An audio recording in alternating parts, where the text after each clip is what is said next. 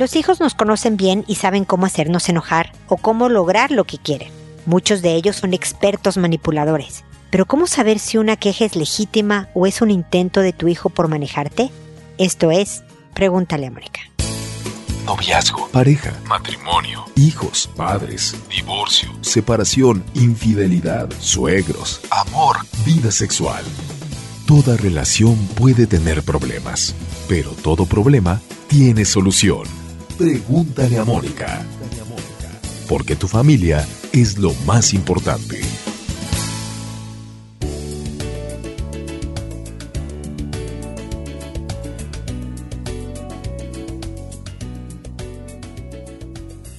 Bienvenidos amigos una vez más a Pregúntale a Mónica. Soy Mónica Bulnes de Lara. Como siempre, feliz de encontrarme con ustedes en este espacio donde hablamos de manipulación, de cuando los hijos nos dicen cosas para lograr sus objetivos. Lo primero que tengo que decir es que eso está en su descripción de puesto. Un niño está haciendo lo que le corresponde. Se quiere salir con la suya. ¿Quién no quiere hacerlo? ¿Tú culparías a tu hijo por querer hacer lo que quiere hacer? Quieres hacer lo que quieres hacer. Entonces, un poco de empatía y comprensión ayuda a manejar el asunto. Hay niños que usan las mentiras para lograr lo que quieren, que dividen para conquistar, es decir, hacen que los papás discutan para él salirse con la suya. Él o ella, ya saben que hablo indistintamente, ¿no? Hay muchos que usan el recurso del chantaje moral, el hacerse las víctimas. Tú no me quieres, siempre me dices que no, todos tienen más que yo, etc. Otros es la, el ataque te odio y definitivamente de lo que depende el éxito o fracaso de la estrategia de tu hijo es de tu reacción. Una cosa que ayuda a manejar a un hijo manipulador es un padre que tiene claro hacia dónde va. Si yo engancho en el señuelo que me tiende mi hijo, si yo caigo en la trampa de su chantaje o de su agresión o de sus mentiras y demás, dejaré de estar formando al hijo, educándolo, y más bien habrá o una lucha campal, una lucha de poder, o se hará lo que el niño quiera. Entonces, contra un niño manipulador, la que tiene que trabajar, el que tiene que trabajar eres tú, papá y mamá. Es de tener muy claro cuál es el principio, el fundamento de lo que estás haciendo con tu hijo. Por ejemplo, si le dices que no va a ir a una fiesta, si ya fuera más grandecito, ¿no? Y entonces él se pone a decir que te odia o te dice nunca me das permiso o en esta casa son súper estrictos, nadie se porta así con los demás de mis amigos y todo esto. Pero tú tienes claro que no es bueno que vaya a la fiesta porque rompió una regla importante de la casa, porque la fiesta va a ser en un lugar inadecuado, sin supervisión o hay algún peligro. Si tú tienes claro hacia dónde vas, no enganches con una discusión en el chantaje de tu hijo. Obviamente traten de hablar cuando no estén tan alterados los dos, para después decirle que tú me digas que me odias, hijo, o que le dejaron a todos tus amigos, o son malos argumentos, viejo porque yo no puedo obligarte a que me quieras, pero yo tengo que seguir haciendo mi trabajo de papá, mamá, a pesar de que me quieras o no me quieras. Ojalá siempre me quieras, obviamente, pero si no, sí tengo que seguir haciendo mi trabajo. El que me digas que a todos tus amigos no es parámetro. Si yo te estoy diciendo, mira, no es seguro, es en un lugar muy lejano y, peligroso, o no estás en edad de ir a una fiesta como esta, te estoy dando argumentos fundamentados. Si quieres venderme la idea, véndemela, hijo, pero con mejores argumentos, pero esos que estás utilizando no te ayudan. Entonces le estás enseñando a tu hijo más allá de que se salga con la suya con el permiso que tú le des o no el permiso. Le estás enseñando estrategias, inteligencia emocional, fundamento, pensamiento crítico, me explico mucho más cosas. Ahora, si tu hijo constantemente te dice, ustedes son muy estrictos, escucha. Hay veces que es puro chantaje, pero de todas maneras analiza tu estilo educativo. Si tu hijo te dice que siempre me dices que no a todo, no inmediatamente digas, ay no, qué miedo, me estoy haciendo un, un papá o una mamá demasiado negativa. Bueno, sí, hijo, sí ve. No, no, no. Tú puedes seguir diciendo no vas a la fiesta, pero reflexionar sobre cómo estás manejando la educación de tu hijo. Entonces, ¿cómo saber si tu hijo es manipulador? Si te está tirando este tipo de comentarios, como el que te odio o tú no me quieres, o miente o trata de buscar una discusión para salirse con la suya. Estas son estrategias de manipulación, el chantaje emocional, etc. Pero la clave para manejarlo es tu postura y tu seguridad como padre o madre de familia. Así que cuidado padres, en ustedes está el poder de hacer que tu hijo no se convierta en un manipulador profesional. Bueno, con esto saben que termino mi comentario inicial y me dispongo a responder a sus consultas, que lo hago por orden de llegada, que a todo mundo le cambio el nombre para que nadie sepa quién es la persona que me escribió, no doy ningún dato personal y me tardo en responder. Estoy tratando de acortar mis tiempos de todas maneras en estos meses de respuesta, pero no, no, no contesto ni el mismo día ni la siguiente semana. Estoy tratando de llegar a un mes de tardarme de respuesta, porque tengo trabajo, porque tengo familia, porque no puedo, me dedicaría todo el tiempo a responder sus consultas y no puedo desafortunadamente. Entonces, siempre las voy a contestar. Cuenten con mis comentarios siempre, pero por favor ojalá me pregunten cosas que hablen más de principios formativos, es decir, oye, estoy preocupada porque mi hijo está bajando sus calificaciones, está solitario, no quiere interactuar en familia, quiero saber si es una depresión o no. Ahí sí llego para comentarte, oye, mira, a lo mejor vale la pena que lo lleves con un psicólogo o no, fíjate que no me das ningún rasgo preocupante, pero hazle así, ya hazle aseado con tu hijo, etcétera, ¿no? Entonces, ojalá sus preguntas sean más generales, pero que sí requieran de una consulta pues de una, una psicóloga.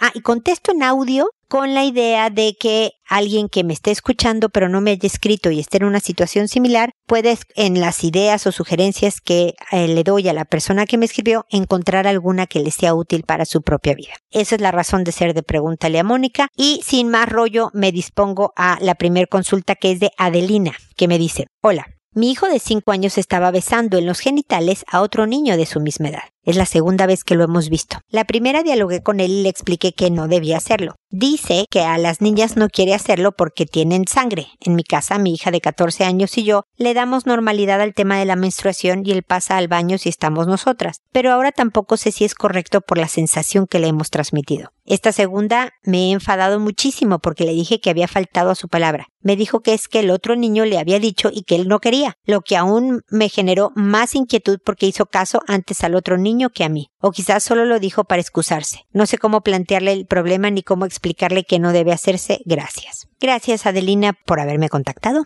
Definitivamente tu reacción enojada pudo haber sido demasiado tensa para tu hijo y entonces decidió decirnos si la culpa es del otro, no es mía, ¿no? Hay veces que nosotros, con una reacción lógica, porque entiendo que te enoje, te asuste, te preocupe, pero podemos hacer que nuestro hijo, por, por protegerse, porque sabe que está en problemas, pues use una excusa como decir era el otro niño. Pero ya sea que sea como excusa, ya sea porque efectivamente se dejó llevar por el que el otro le dijo que hiciera, es importante hablar claramente con él con la mayor de las calmas. Pero no una vez, Adelina, sino muchas veces, no diario, porque sí se vuelve engorroso, pero que refuerces todo el tema del autocuidado, de por qué no se besa ni a hombres ni mujeres en los genitales, ¿no? Que si es cariño lo que quiere, entonces de esta manera sí, hijito. Pero lo que hay que investigar es por qué se le ocurrió que ahí, ¿no? Obviamente se siente rico, pero ¿de dónde surgió la idea original? Es un niño que tiene contacto con YouTube, por ejemplo, tiene un teléfono o una tableta, le prestas tu teléfono y no está bloqueado. Ahorita hay de verdad muchísimas maneras de que les enseñen pornografía fácilmente a los niños, incluso cuando están jugando sus inocentes juegos en un dispositivo. Entonces hay que estar muy cercanos, Adelina, de lo que está viendo este hijo en la tele o en internet, en diferentes dispositivos, o si la hermanita de 14 años está viendo alguna película que para un niño de 5 no es adecuada, tener cuidado con eso, etcétera, para no sexualizar el ambiente, ¿ok? Y después ser muy firme, muy cariñosa y con toda tranquilidad, pero muy firme para decirle esto no. Y si vuelve a ocurrir, ya sea porque él hizo lo que le dijeron o porque él decidió hacerlo, va a haber esta consecuencia y le explicas qué privilegio va a perder. No va a poder ver tele o no va a poder ir a casa del amiguito o etcétera, etcétera. Le dices qué va a pasar.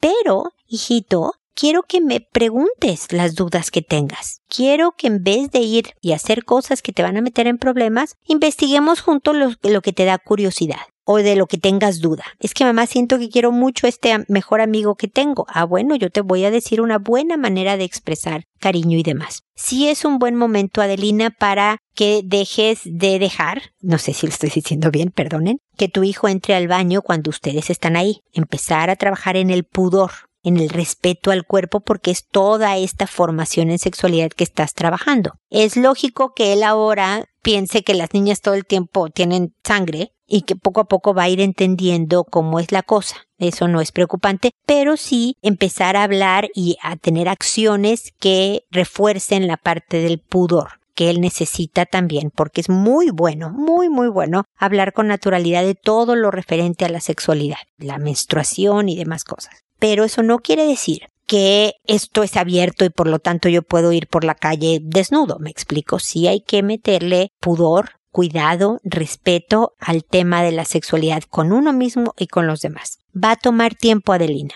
Y como te digo, no una sola explicación. Y más que promesas de me prometes que no lo vas a volver a hacer, porque eso hace de un niño pues o un mentiroso o que no cumple su palabra, es más bien el decirle cada vez que tengas duda ven conmigo. Dale la estrategia de manejo, ¿no? Y refuerza muchísimo esto de que haga lo que le dicen los amigos. Porque este pequeñito que ahorita tiene 5 años, un día va a tener 15 y los amigos le van a dar trago o cigarro o drogas. O la niñita le va a decir vente conmigo. Y entonces hay que reforzar muchísimo esta capacidad, reforzar el carácter, esta capacidad de que él pueda decir no aunque todos estén haciendo esto, yo creo que no es bueno, no lo voy a hacer. Y eso, la refuerzo de carácter, hay en, en varios episodios ahí en Pregúntale a Mónica, puedes buscar fuerza de carácter y te va a decir los episodios que hablé de eso. Hay muchas maneras en donde tú puedes ir reforzando el carácter de tu hijo para que aprenda a no ser tan vulnerable ante la presión social.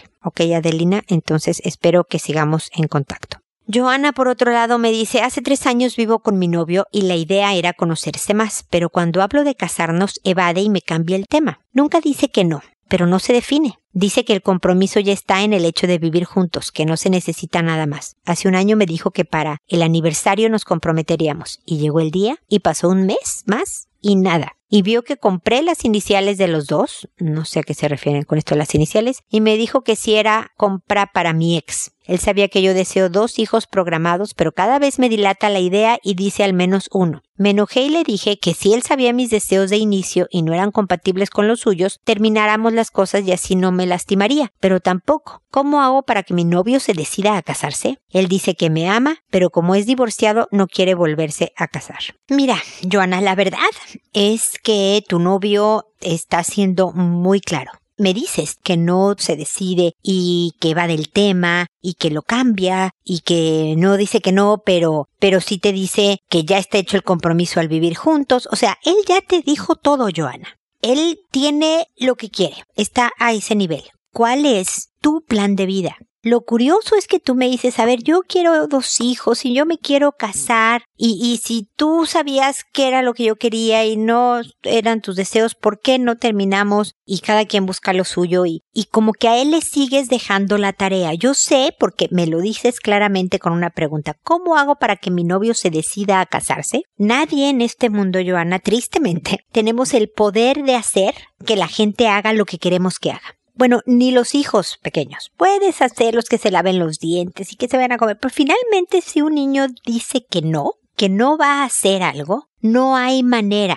Porque incluso si lo metes a hacer algo que él no quería hacer, él va a ver la forma de boicotearlo, ¿no? Entonces no tenemos ese poder. No puedes hacer lo que él se decida a casarse. Porque incluso si lo lograras, no vendría de él la decisión, sino de ti. Y entonces lo que yo creo, y tal vez yo no te caiga muy bien con mi respuesta, Joana, pero de verdad creo que voy a ser más útil si te digo realidades. Es que tú tienes que decidir qué vida quieres. ¿Cuál es la vida que tú tienes planeada y que estás dispuesta a vivir? Entonces, si tu novio te dice ya, este, el compromiso está en que vivimos juntos, o sea, no te dice que no se quiere casar, pero yo ya estoy aquí, ya estoy en el compromiso que quiero, depende de ti, Joana. Yo sé que llevas tres años con él y que lo amas y que es con él con el que quieres vivir y con él es con quien quieres tener estos dos hijos. Pero si el otro no tiene los planes compatibles con los tuyos, como tú dices, no pueden estar juntos. A menos que tú decidas que con eso estás bien, que con tenerlo estás bien. Pero si no, la decisión es tuya. No es aventarle el si tú sabías lo que yo quería y que no somos compatibles, ¿por qué no terminas y ya dejas que yo pierda mi tiempo y tú pierdas el tuyo? No, no, esto es tú, Joana. Tú tomando las riendas de tu vida. ¿Sabes qué? Eres muy buena gente, te quiero mucho, pero yo sí me quiero casar. Y después, ojalá, tener dos hijos. Empezar por uno, pero siempre con los planes de un segundo, que sean hermanos. Entonces veo que tú no quieres eso y se vale. No me voy a enojar, no me voy a sentir traicionada, no nada. Tú no quieres algo que yo sí quiero. Por lo tanto, hasta aquí llegamos. Fue un placer haberte conocido y ya me voy a buscar la forma de realizar la vida que quiero posiblemente él podría decir, no, qué barbaridad, voy a perder a Joana. No, no, no, sí me caso. Y entonces sería muy útil reforzar el, pero te casas porque tú decides casarte, porque tú también quieres el plan de tenerme y estás dispuesto a pagar el precio, que es el matrimonio, por tenerme porque estemos juntos, porque formemos una familia. No es tú me obligaste a casarme, Joana. Es tu decisión, Juan, o como se llame tu novio. Juan está decidiendo que sí se casa. Así como tú, Joana, puedes decidir el precio para tener a Juan, es seguir viviendo juntos hasta que la muerte nos separe, o me la juego. Y Juan podría decidir, híjole, qué pena, yo quiero mucho a Joana, pero no estoy dispuesto a casarme. Y tú al decirle me voy, él te tome la palabra y te diga, bueno, pues adiós. Pero creo, Joana, que aquí lo importante es que tú planees la vida que tú quieres y hagas las acciones consecuentes a obtener esa vida. Yo puedo entender que es divorciado y que la segunda vez es mucho miedo y mucho arriesgue y muchas cosas, pero ¿cuál es tu plan de vida, Joana? Y sé congruente con tu plan de vida, con tus decisiones. Y nuevamente, si decides quedarte con él, porque van a vivir juntos porque no quieres perderlo, entonces ya concediste, ya dejas de decir que por qué no se casan, ya no le reclamas de que claro, como tú nunca te quisiste casar conmigo, ya, no es tema, Joana. Tú estás decidiendo que esta es ahora tu vida, el vivir con él sin casarse. Así como él si decide casarse contigo para no perderte, él no tiene derecho a decir, pero ¿cómo tú que me arrinconaste para casarnos? No, no, no. Tú decidiste y por lo tanto pierdes el derecho a quejarte de una decisión que tú tomaste. Espero que estos comentarios, aunque no es exactamente lo que me preguntaste, sean útiles, Joana, para tomar acción y que de verdad encuentres paz en los planes y proyectos de vida que tú quieres conseguir. ¿Ok? Seguimos en contacto.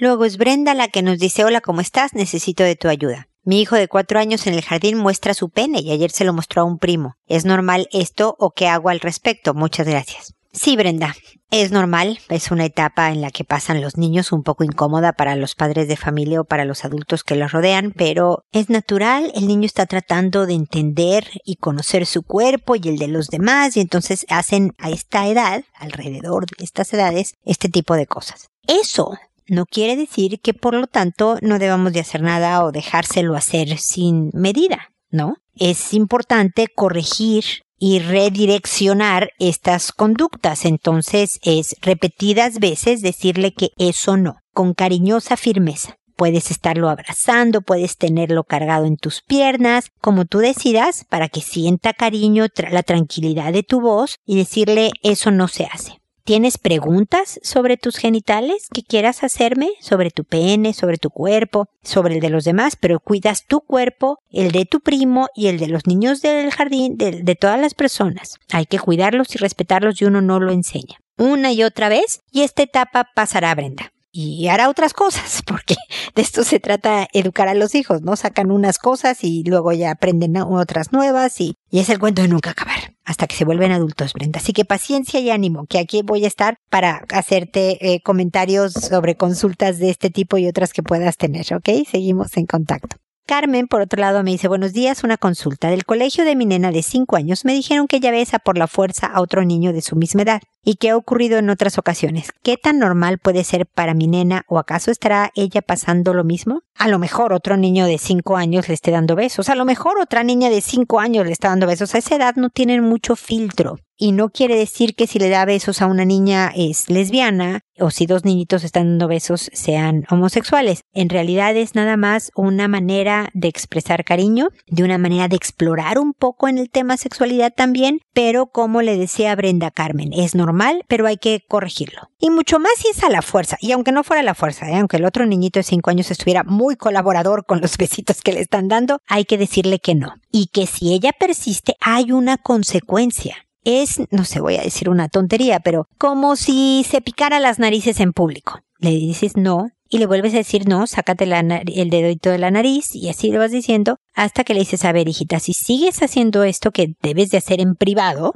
la próxima vez, no sé, no va a haber tele en la tarde. Es la corrección cariñosa de una conducta que aunque natural, que no tiene nada de malo, no se debe de hacer en ese momento. Quieres mucho a tu amiguito, le das un beso en el cachete, le das un abrazo, le dices como sí. ¿Tienes dudas? Y yo sé, hijita, que se siente muy rico dar beso en la boca, pero no es apropiado para una niña de tu edad, tan chiquita y demás. Es de grandes y cuando, no sé, ya este, una pareja a los 48 años, ¿no? Este, ya le vas hablando de estos temas con tu pequeñita en cortito, nada largo, porque se vuelve aburrido y dejan de prestarte atención. Y muchas veces, Carmen, no una sola vez. Mira, mira cómo yo quiero a, tu abuelita. Mira, le estoy dando un abrazo. ¿Ves? Así es una manera de mostrar cariño sin darse besos en la boca. ¿Por qué? Porque las hijas con la mamá no se dan besos en la boca, ¿ves? Yo no le doy besos en la boca a mi mamá, le doy un abrazo a la abuela. De esta forma, en diferentes ocasiones y de diferentes formas, le vas enseñando a expresar cariño y a que no debe de forzar a nadie, que debe de respetar su cuerpo, el de los demás, que debe denunciar si alguien le hace algo que ella no está de acuerdo, etcétera, etcétera. Todo esto es formación de la sexualidad que empieza desde pequeñines, desde los dos años te puedo decir, y que incluso ya en la vida adulta tú sigues dando orientaciones y sugerencias y tu opinión en temas que pueden estar relacionados con la sexualidad Así que esto es una historia muy larga que no es de un solo tema, de un solo evento como el le diste un beso a la fuerza a otro niño, hablemos hoy y se acabó el tema de sexualidad. Al contrario, es un continuo,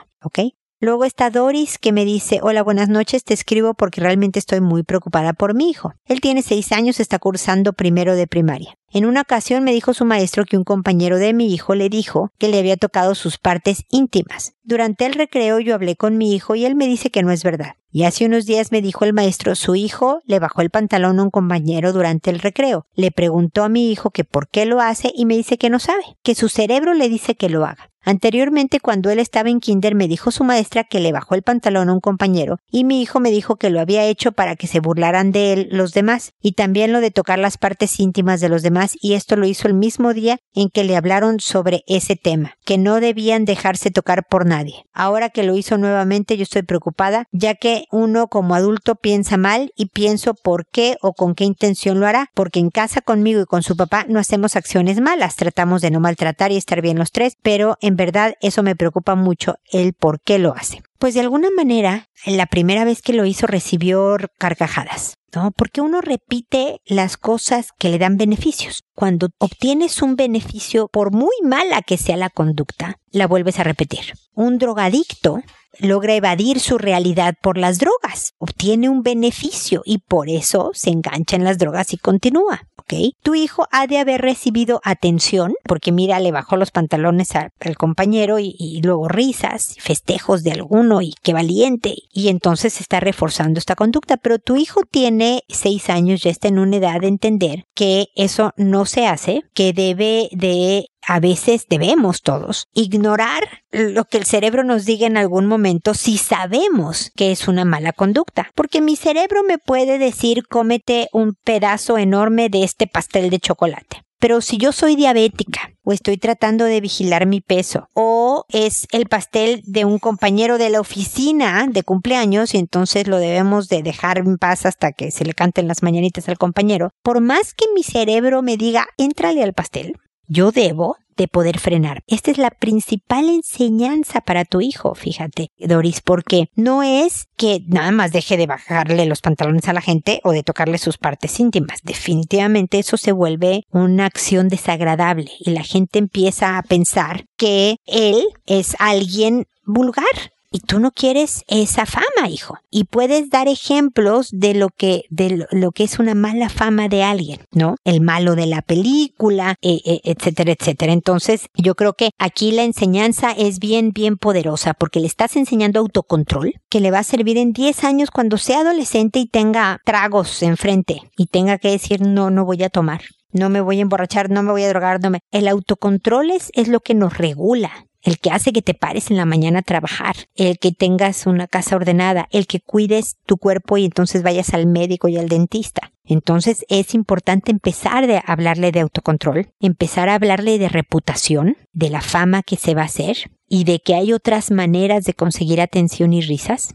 que el humillar a otro no es un camino, obviamente, para que él se, se vea como popular. ¿no? Y nuevamente consecuencias. Doris, es importante que él sepa que no solo lo van a anotar y le van a dar un reporte en el colegio, sino en casa también va a estar en problemas y que por lo tanto es importante que haga un esfuerzo. Y ayúdalo a llevar cuenta de los días que no hizo nada de eso. Y premialo al final con tu tiempo, Doris. Siempre les digo a los papás lo mismo. Fíjate que si pasan una semana de que tú no hiciste nada de este tipo de acciones, lo voy a verificar con tu profesor, nos vamos a ir al parque o vamos a cocinar una pizza juntos o cualquier otra cosa que implique tiempo y convivencia con ustedes sus papás. Más que darle un premio, un regalo físico, un juguete, un dinero, esas son recompensas que no recomiendo dar a la hora de la formación de los hijos, sino tiempo y ponle metas. Ay, ya pudiste una semana, ¿viste? Tienes autocontrol, hijo, qué grande eres ya. Se nota que tienes fuerza interior. Todo ese tipo de, de, de motivaciones, de, de que aprenda a identificar que tiene control, que puede manejar a su mente, no porque le diga algo lo tiene que hacer, etcétera, etcétera, es lo que le permitirá ir madurando y buscando formas más adecuadas de, de conseguir atención, de conseguirse amigos, etcétera, etcétera. Ok, Doris, así que espero que estos comentarios te sean de utilidad y que sigamos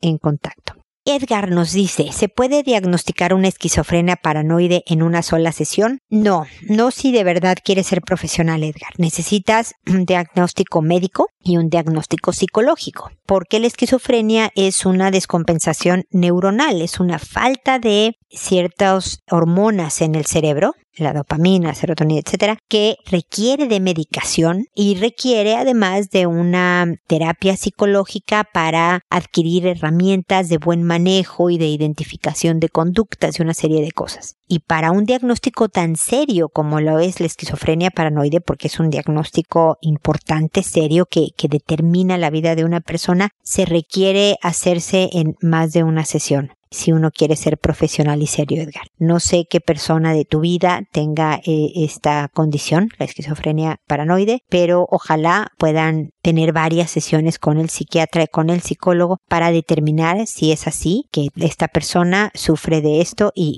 y empezar a encaminar los tratamientos. Es una enfermedad que no se cura, que requiere de control médico para toda la vida. Es como tener toda comparación proporcionada, por favor, diabetes. Puedes vivir una vida, pero requieres de cuidados. Hay etapas en donde te da una crisis, se te sube la baja el azúcar, no sé qué bien que les pasa a los diabéticos, pero puedes sufrir momentos difíciles de salud y nuevamente la ayuda médica te, te regresa a un estado más estable, te estabiliza, pues, y puedes continuar viviendo. Lo mismo pasa con un esquizofrénico paranoide, Edgar. Va a requerir siempre de medicamentos, de controles médicos regulares para funcionar bien. Y uno no debe de negarlo o minimizarlo en, la medida en que tomes en serio una condición que tú tienes. Y te lo digo por experiencia personal, Edgar. Yo tengo una enfermedad inmunológica. Se llama síndrome de Siegren. Y es una lata, Edgar. La verdad es que hay 50.000 síntomas, entre ellos la artritis, y no es una bola de achaques espantosos. Y tengo que tener vigilancia médica. Tengo que checar cómo va mi artritis, si hay medicamentos que podrían tener efectos secundarios en la visión. Entonces, una vez al año tengo que ir al oftalmólogo a ver que no me hayan arruinado la vista. Tengo subidas y bajadas, buenas épocas, malas épocas, pero quiero tener una vida. Entonces me cuido, voy conociendo mi cuerpo, voy conociendo cómo funciona, qué le cae bien, qué le cae mal, qué debo de hacer después de, no sé, una etapa cansada o en temporada de frío, cosas que me afectan, para tratar de llevar la vida lo más normal y activa posible. Lo mismo pasará con la persona que esté diagnosticada con esquizofrenia paranoide. No es que yo quiero que en una sesión me digan si sí la tengo o no y si ya, eh, chao, sino tomársela en serio y hacer todo lo necesario y seguir todas las indicaciones para poder llevar una vida normal. Ok, Edgar, espero haber contestado a tu pregunta y que sigamos en contacto. Finalmente esta gema que me dice Hola Moni, no sé cómo empezar, siento que algo se me quebró por dentro. Mi nena de 10 años me confesó que besó a su primo de 6 años en la boca, además de tocarse uno al otro por encima del pantalón. No sé qué hacer ni cómo reaccionar, me es muy difícil. Entiendo, Gema, el dolor, el miedo, la tristeza, el sentir que uno falla.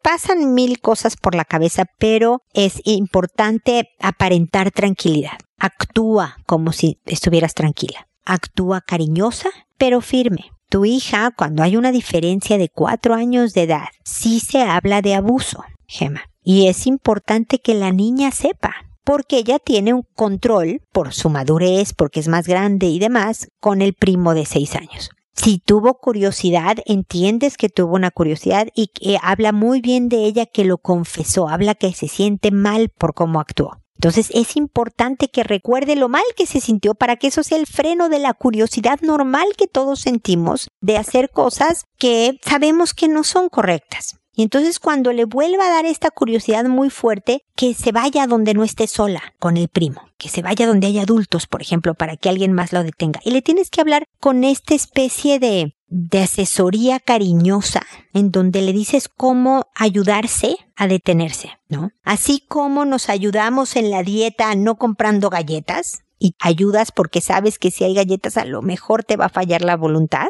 Bueno, pues de la misma manera es si te vas con adultos, pues vas a evitar que la curiosidad te gane para darle el beso al primo. Y pregúntame cosas, hija. Pregúntame qué se siente, qué pasa cuándo, qué parte es esta, todo lo que tú quieras saber. Y luego Gema vigila muy bien en dónde está obteniendo información, qué bloqueos tiene en los dispositivos a los que tenga acceso. Yo no sé si tiene celular, si tiene una tablet, en donde a lo mejor esté viendo videos, donde toda esta parte de supervisión no está siendo reforzada y que a lo mejor por ahí también, porque tu hija ya está en la pubertad, esté promoviendo esta estimulación sexual que la llevó a hacer eso con su primo, darle un beso en la boca. Entonces, estás muy a tiempo, es parte de lo que es formar hijos, hay que hablar con tranquilidad, pero hay que prepararlos de verdad para manejarse mejor. La niña va a aprender a hacer cosas, va a ser más fuerte y más sabia después de este evento. Entonces usa esto de que confesó, usa esto de que ella se sintió mal para este diálogo y usa ejemplos de cómo a ti te ha pasado, pero no con cosas sexuales obviamente, sino con, como te decía yo, la galleta, con otros ejemplos para facilitar el entendimiento de tu hija. Conversaciones cortas, pero varias. Eso ya sé que ya lo dije en este programa, pero es importante reforzarlo no sermones largos y no llorando y me rompiste el corazón sin chantajes emocionales ni nada. De verdad, asesorando, enseñando, preparando a los hijos para manejarse mejor y que sean capaces de hacerse una buena vida, que es finalmente el objetivo que tenemos como padres. ¿Ok, Gema? Espero, como les digo a los demás, que mis comentarios te ayuden y espero también, amigos, que nos volvamos a encontrar en un episodio más de Pregúntale a Mónica. Y recuerden siempre hacer todo primero con amabilidad. Hasta pronto.